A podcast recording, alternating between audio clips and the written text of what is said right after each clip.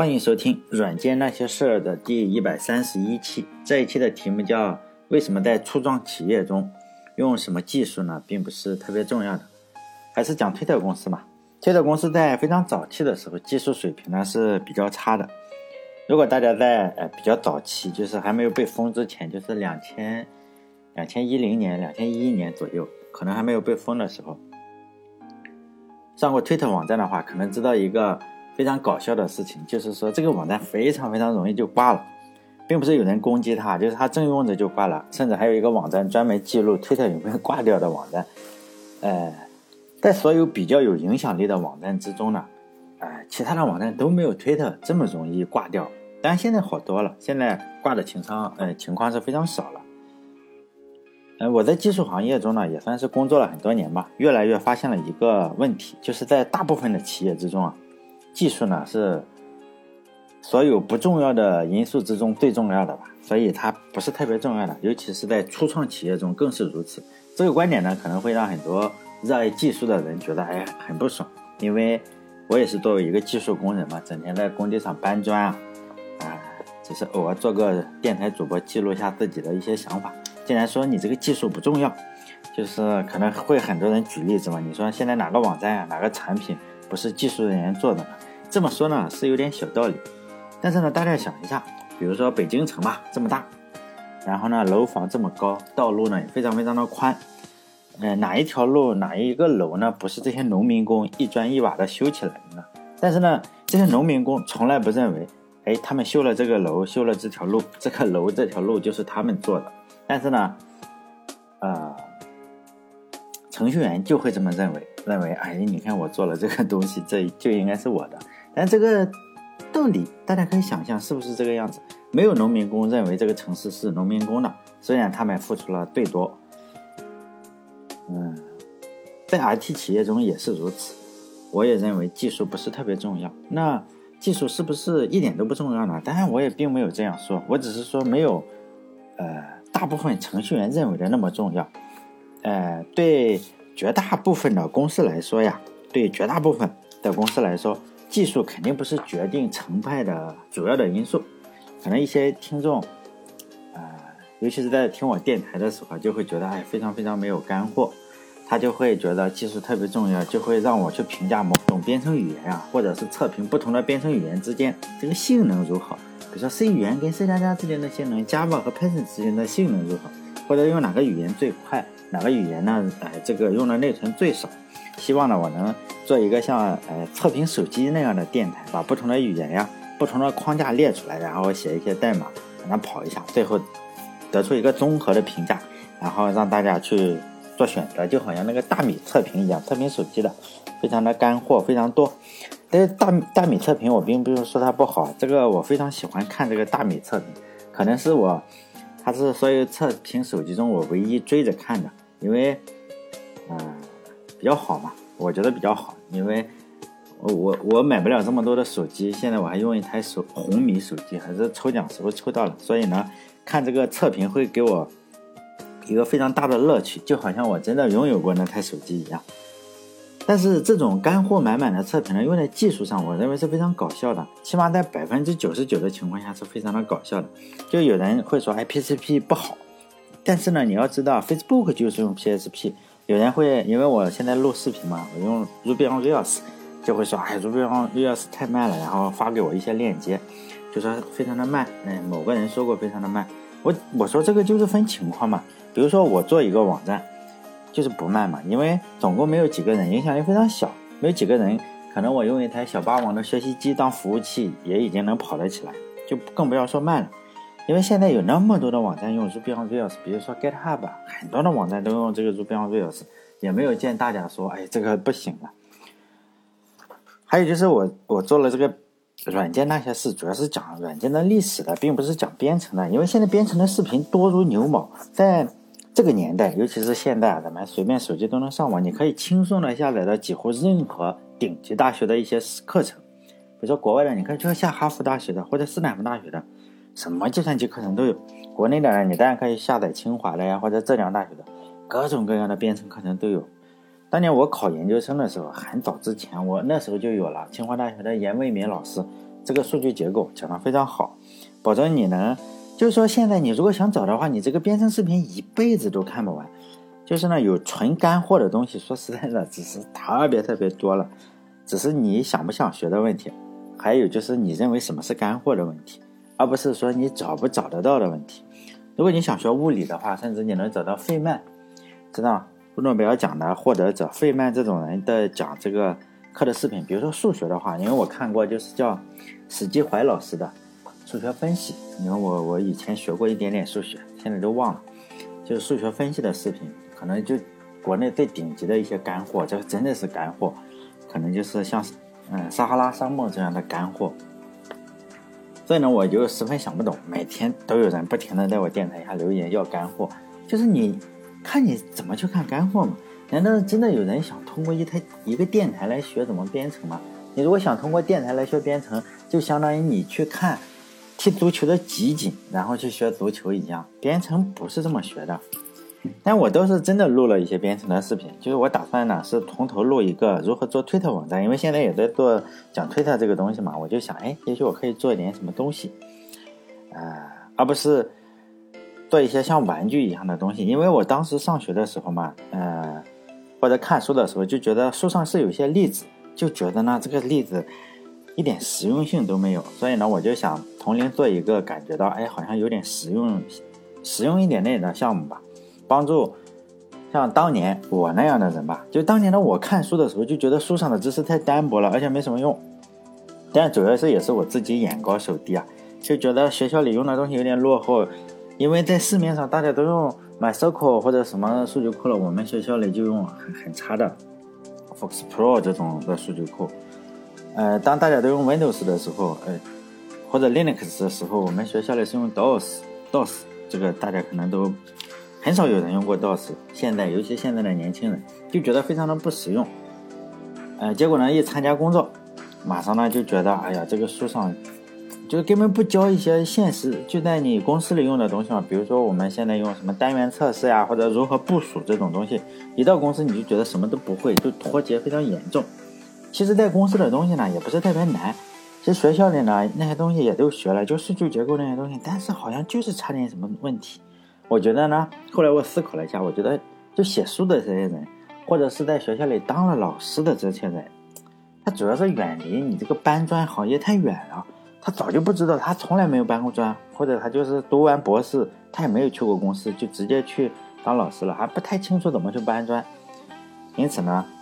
他们可能就离得比较远。现在我已经录了十三期，我打算可能要做出一个真正的网站出来。能要做一百期，现在已经录了十三期，然后主要是模仿 Twitter，功能上呢可能实现个七七八八这个样子，怎么就关注，怎么发帖子这个样，哎，都是用的，起码是我在公司学的一些东西吧，包括这个开发模式，就是说以叫什么测试驱动型的开发 TDD，TDD 或者是用 Git 呢做这个版本管理，因为我发现很多人。很多的视频就是讲你哎怎么去做 Git 做这个版本管理，就给你一个小玩具，实际上没什么用。包括这个呃 Tester Driven 呃 Development 这个 TDD 这个开发方法，哎也不讲，你在书上学跟现实中怎么用还是有点差距。所以呢，我基本上都是周末录三四个小时，录出来的成果可能就是两个小时，然后要准备两三个小时。就上传到 YouTube 上，国内呢我就上传到哔哩哔哩网站上，但是哔哩哔哩网站这审批的时间是不固定的，而且非常容易拒绝，你不知道什么情况下就拒绝掉了。我本来也打算上传到网易云课堂上，结果我这个视频上，我就做做 PPT，我就写了一下我自己的网站，就是留言洞点 com，然后呢他就说不行，你这个不能有自己的网址，就说你如果要上传到我这个网易云课堂呢，就是不能有这些东西，不能有我你自己的链接嘛。也不能有公众号这种东西，就觉得可能我占你这个网易云课堂的那便宜，然后呢还自己打广告是吧？只能就是说你你想传我们这个 网易云课堂了，你就不能够有自己的东西，因为现在国内的环境嘛非常不开放，所以呢我做的视频也不能加上自己网站的水印，而且我已经录了那么十三四期了，你再让我重新录一下也很崩溃，所以呢我就不能上传了，就这样。嗯，当然，我就接着再说电台，就上面说说我做了一点点，不知道算不算干货，起码我是想做这件事情，已经已经做了，做了十三期了，但是这个审批可能比较慢，可能审批个三四天。据说呀，你如果上传一些很搞笑的事情，或者是女主播呀，人家说十几分钟就给你审批完，但是你这种东西嘛，我的最长的时候三天四天也审批不完，不知道怎么回事，可能就是没人看嘛，他肯定有个什么数据来给我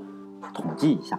但接着说我的这个电台啊，就是都是私货嘛。说实在的，我认为的干，就是说你认为的干货呢，很可能是私货；你认为的私货呢，很可能就是干货。这个跟你的阅历以及你自己的见识是有很大的关系。你认为什么为人处事的方法？哎，给你列个十条是干货。如何在公司升迁？给你列个十条是干货，很可能那就是鸡汤。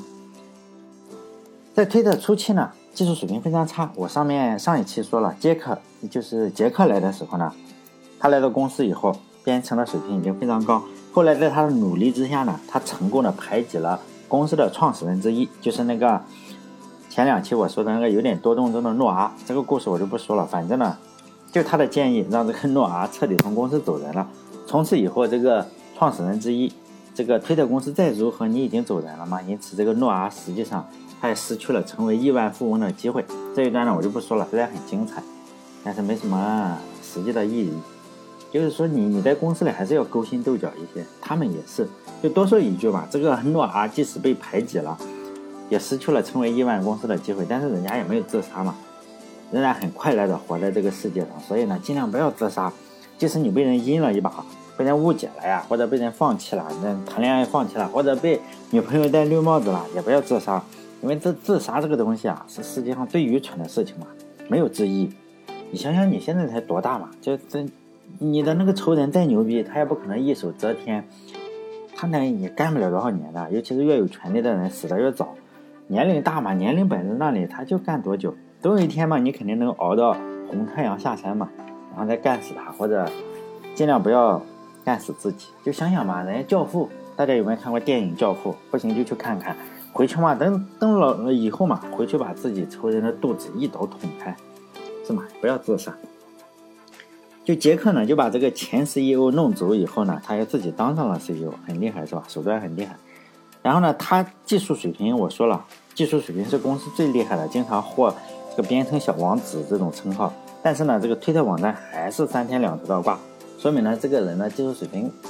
是比较高，我们承认他比较高，但是呢仍然不够高，因为呢他还是不能阻止推特从一个是吧经常挂嘛。但是呢，这个技术水平也就这个样子，但是你还是阻止不了推特从一个胜利走向另一个胜利。这个用户量还是突飞猛进，但是这个用户量一多了，这个网站挂的频率肯定是越来越快嘛，挂的也时间也越来越长，有时候一挂挂一天，你一个大网站挂一天实在是受不了。直到有一天呢，这个投资人也好，还是董事会也好，然后发现这个网站连备份都没有，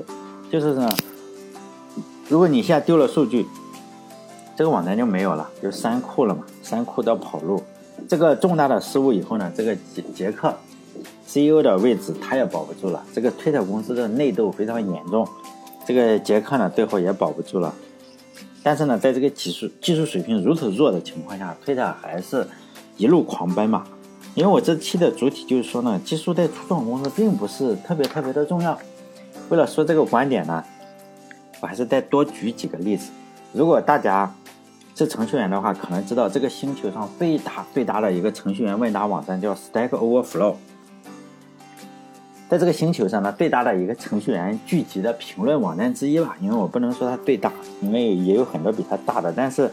它的名声确实比较大的，就是叫 Hack News，就是这个网站是一个评论网站。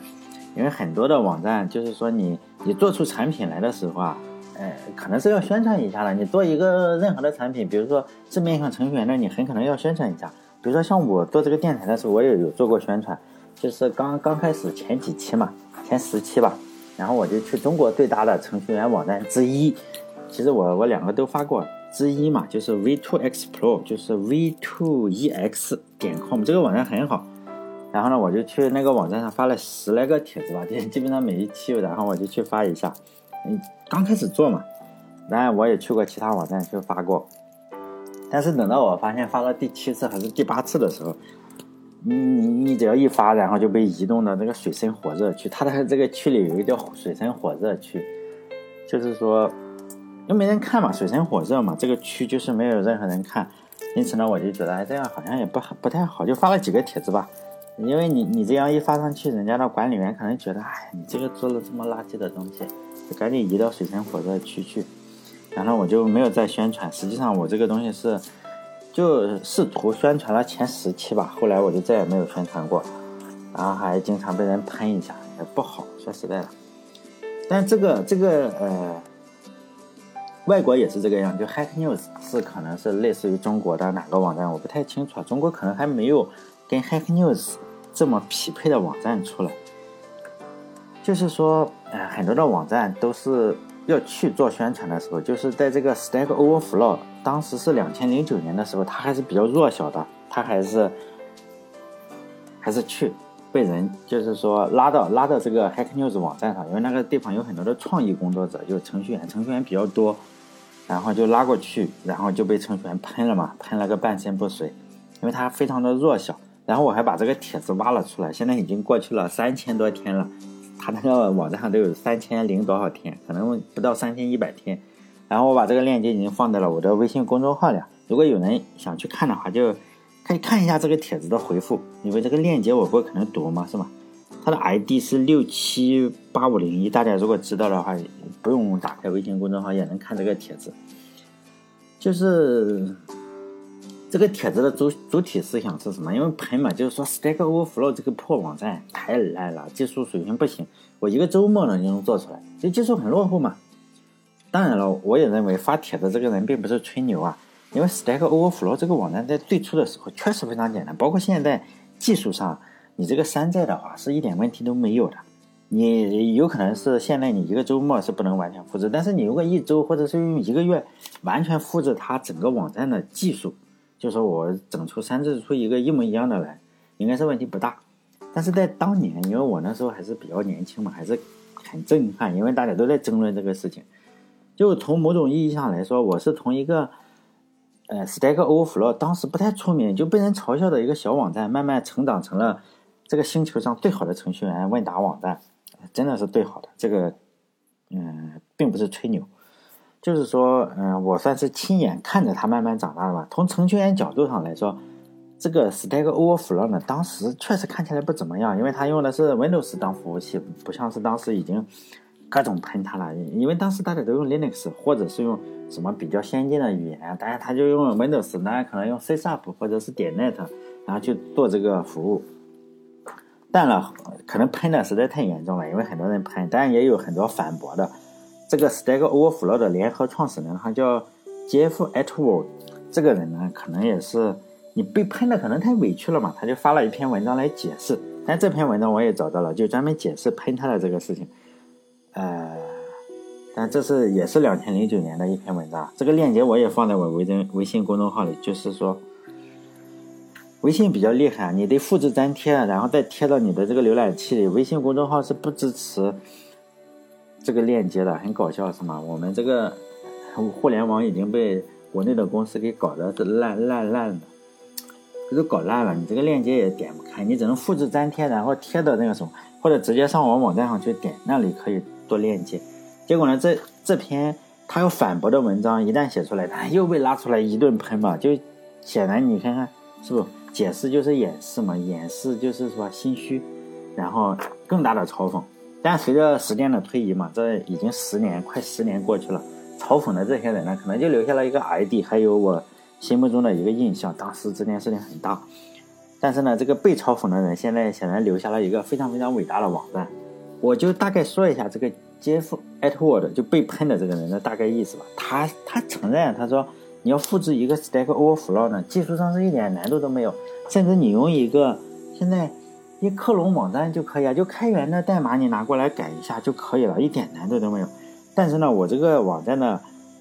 呃技术呀，并不是这个网站的一些精华，因为你这个写除了写代码，还有很多的事情要做。你做一个项目嘛，有很多的事情要做，而且那些事情也许会更重要。包括呀，他说你要回复大量用户的反馈，这个你可能用不到编程嘛，因为你要回电子邮件啊，或者是回什么回复抱怨，还要写文章去解释一下。这个网站怎么用？你解释怎么用的话，也用不了编程吧？还有说你要到网站上去回答一些问题啊，也要提问问题。你提问问题显然不用用到编程吧，然后回答问题可能用到一点，还是说要移动一些帖子，然后去删除一些帖子，把帖子分类，并且回答为什么你这个问题啊，比如说你这个程序员喝什么咖啡啊，就不太适合放在我这个网站上，或者程序员穿什么衣服，中国 中国很多程序员网站就喜欢问这种问题，程序员怎么找女朋友，就是说这个问答网站是不允许有这种问题的，就是说。他还要去解释为什么你最好不要放在这个网站上，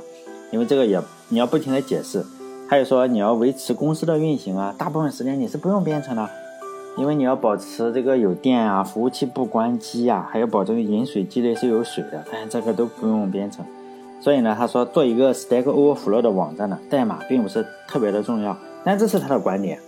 因为在当时的情况下。你这种观点一出来，马上就马上又有人喷你嘛？肯定他这个水平，虽然他也很出名，现在很出名了，以前的时候没现在这么出名，肯定是喷不过键盘侠嘛。因为当时的帖子也是特别多，我就不一一挖坟了。就是说，关于这两个帖子，如果有人想有兴趣的话，可以去看一下。但为了做这篇文章，我我又因为我经常那时候就是不停的看帖子，我又挖了几个另外的帖子，就是。现在就 Dropbox 就是一个网盘，可能像百度网盘，现在中国已经封了。还有 Airbnb，就是他当时也要去 Hack News 上，这个非常厉害，他也要去做宣传嘛，做宣传。现在这两个公司都已经就是成功了，但是呢，他做宣传的时候那个帖子，做宣传的时候这两个帖子我都发都挖出来了，我也把链接放在微信公众号里，或者到网站上你就点开微信公众号，你得用手指头按住慢慢复制，很搞笑的。当时评价也非常的不好，包括 Dropbox，呃，Dropbox 这个帖子十年前的，包括这个 Airbnb 呢，它以前都不叫 Airbnb，很长的一个公司名字，这评价也特别的负面，就觉得啊，你这个搞这个狗屁什么东西嘛？就是说现在当然他们都成功了，但是你还是能够看到当时他们被骂的惨兮兮的，就这这两个公司都被骂的惨兮兮，包括很多公司啊，包括。而且很奇怪的一个现象是，如果你在上面得到了很多人的赞扬，这个公司啊很容易就挂。但是你如果被骂的很惨的话，这个这个就有可能是个好的想法。以后我给你，我我如果再继续做的话，如果有兴趣的话，我给你挖几个当时就是评价特别好的那种网站，尤其是给程序员做的，就觉得哎这个肯定会成功，实际上都不行。包括这个 Quora，就是说外国的知乎问答嘛。但其实知乎是抄人家的，也是被骂的不行。但后来他还算是成功了吧？就我觉得这个，你如果做一件事情的话，这个世界上肯定是有两种人嘛，一种就是专门论证你为什么不能成功的人，一种是做了一点事情可能天天被骂的。就第一种人就评论你为什么不能成功的人呢？他是靠批评第二种人活的嘛。至于他们为什么，就是至于为什么他们会成功，我几乎可以肯定的是。不仅仅是代码写得好，而且很多就是他们刚开始的都用 Excel，就是你知道吗？就 Excel，你问他怎么去记录啊，有没有什么数据库，他没有。我们用 Excel 来记记 记账单，大家就会一阵嘲笑。实际上他就是用 Excel 来来来记这些账单。刚开始没什么用户，你拿支笔、拿纸、拿张纸就可以嘛，何必要先开发软件呢？就是说呢，他代码肯定不是写的特别的好，技术呢也不是特别的高超。国外呢还有一个，还有一个软件嘛，叫 Plan Grid，这个当然大家都不太知道，因为我也是看了访谈之后才知道，这个这个软件是做什么用的？就是在建筑行业用的非常多，可能就是第一，就是呃建筑建筑工地上这些工人可能要看图纸，你就用 iPad 或者是用智能手机或者是用什么智能手机，然后去看这个。图纸建筑图纸呢，就是一个照片管理软件，就是里面你这样拍张照片，哎，它识别一下，那就在里面，就这么一个东西啊。现在我们美颜相机肯定能做出来，嗯，也不是特别难了，就是个照片软件。因为当时 iPad 刚发布不久，工人根本就不会用 iPad。你想想，一个建筑工地上工人，更不用说这个软件了。我看过这个创始人去访谈嘛，他人家就问他，你这个难实现吗？他说不难实现。然后他说。最难的是什么？他说最难的你是去说服人家怎么用 iPad，怎么用你的软件。他说大大部分时间做什么？就拿个 iPad，然后在街上到处到处走嘛，哪里有建筑工地，他就跑到建筑工地里，然后 前一两年的时间，就是不停的，他根本不怎么去公司的，都是拿个 iPad 到处教人怎么去用 iPad，然后呢，教完了用 iPad 之后呢，就问要不要你买个软件来管理你们这个工地的这个图纸。当然，我看到这个故事以后就感动的特别想哭了，是吧？因为像我这种社交有点社交恐惧症的人，我真的是真的不知道怎么办。如果我我在那种公司的话，可能因为我见到陌生人不太不太爱讲话，哎，所以还是很厉害。好了，这期就讲到这里。我的意思是，问我问题的就是那些人呢，我只能说，用什么技术真的不太重要。人家你看看 Airbnb 用个 Excel 就可以。做成这么大呀！刚开始，包括这个 PlanGrid 呢，就是一个图片管理软件，还得先你得要跑工地啊。Airbnb 也也类似于这样，包括这个 Dropbox，甚至刚开始的时候还没有开发软件，就就被人骂了个惨兮兮。好了，这一期就到这里，再见。